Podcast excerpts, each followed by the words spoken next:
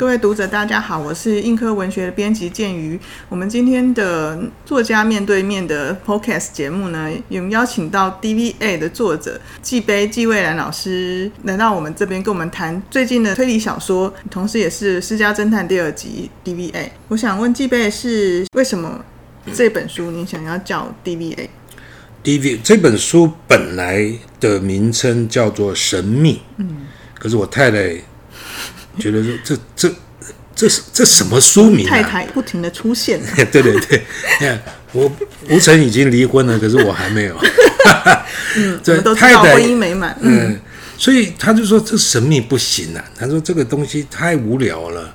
那我就坚持坚持坚持到最后写完的时候，好吧，那我们来就叫 D V D V eight D V 八这样的。那当然他是。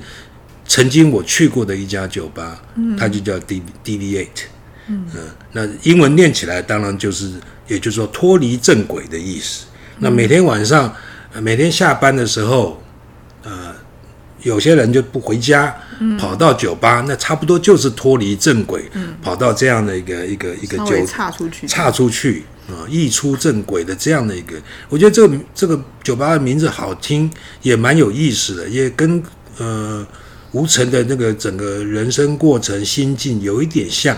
那如果说脱离正轨，它可能会带来危险，但是也可能带来一个其他其他的一种这样的冒险，可能会带来其他的一些。那就是一个冒险展开的感觉。对，其他的 reward 中中文突然不会讲话，就是报偿。嗯，报偿好难听啊。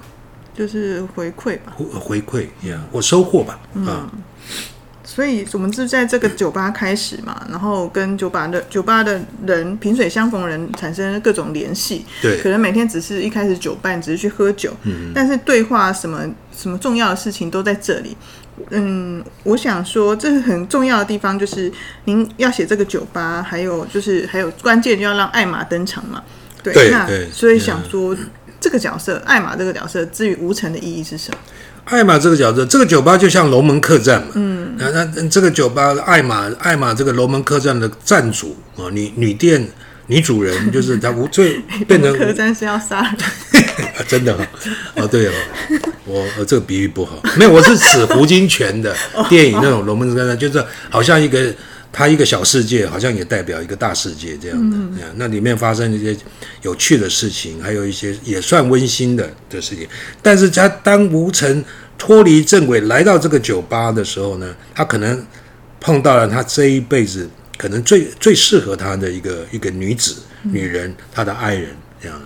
因为这个爱嘛，我们我这样讲会不会有没有什么暴雷什么的问题？没有剧情，没有跟哦，没关系啊，因为这个女人就是。也是可能我理想中的女人吧，哎，怎么讲讲讲到我了？嗯，是吴承中的乱七八糟，对，不是吴承中理想中的女人，就是她超级理性的，嗯，她就而且就是一个大姐型的，她很自主，她能处理很多事情，她呃，丈夫过世以后呢，一一一手把。孩子也呃拉巴长大是这么说的吧啊，然后开了一家酒店，他可以应付这边三这里面的三教九流，嗯，里面后来发生到一些事故事事件的时候，他都有办法处理。那我想这个吴成在他这家店，在他这个人找到了一个避风港。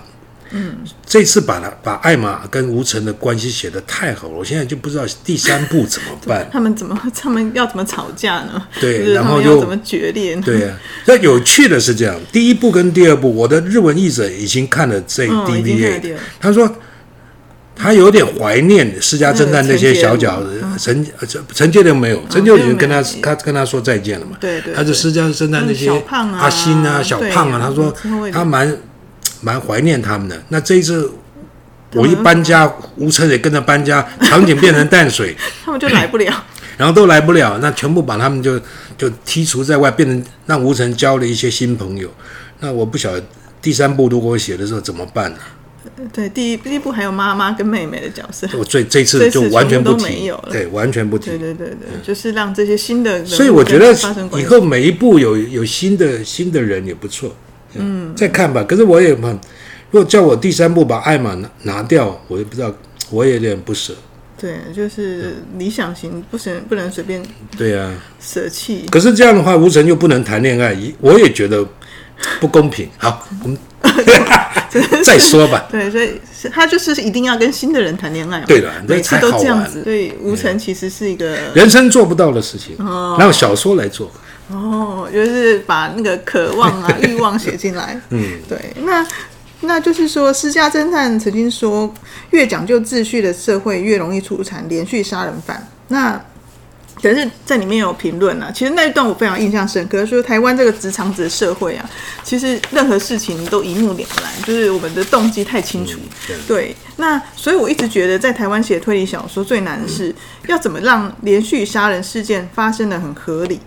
然后我们看了之后就觉得说，哦，这就是台湾会发生的事情，可是又没有任何奇幻啊、科幻啊、灵异啊、通灵啊，或是某一些极端的设定。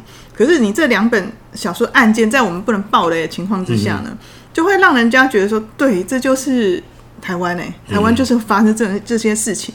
然后第一集的料，我们现在可以爆嘛？就是对对对，像诈领鉴保费，在汽车旅馆交易，或是学生剧场的学生变装，也都是完全是合很合理的。那这个您是怎么想，或者怎么把这个做结合的？在台湾写推理真的很难啊、除了说台湾这这是一个很不适合产生连续杀人案件的一个这个社会呢，嗯，怎么去好事啊？但是在这是好事，可是但对我们写的人来讲，真的是就很麻烦，因为因为就是你要如何让他写的，就是根本是不太发、不太不常发生的事情，让观读者认为，呃，这个对，这个是合理的，所以这个是第一个难的地方，在台湾这个社会本身，它就是啊、这个样子。另外一个就是台湾的，尤其台北，嗯，那个监视器真的是比例可能是密度是世界上最高的。你如果杀一个人，然后不但要杀一个人，杀两三个人，完全不会被摄影机呃监视器录下来。嗯，这个实在太难。你看，你看看这几年的案件，只要是什么什么雨衣大盗什么，没有三天就破案了。对，就是因为这个，这是一个到处都是监视监视器的，所以私家侦探里面吴成在开玩笑说：“哦，原来你们警察没监视器就不能办，对不对？”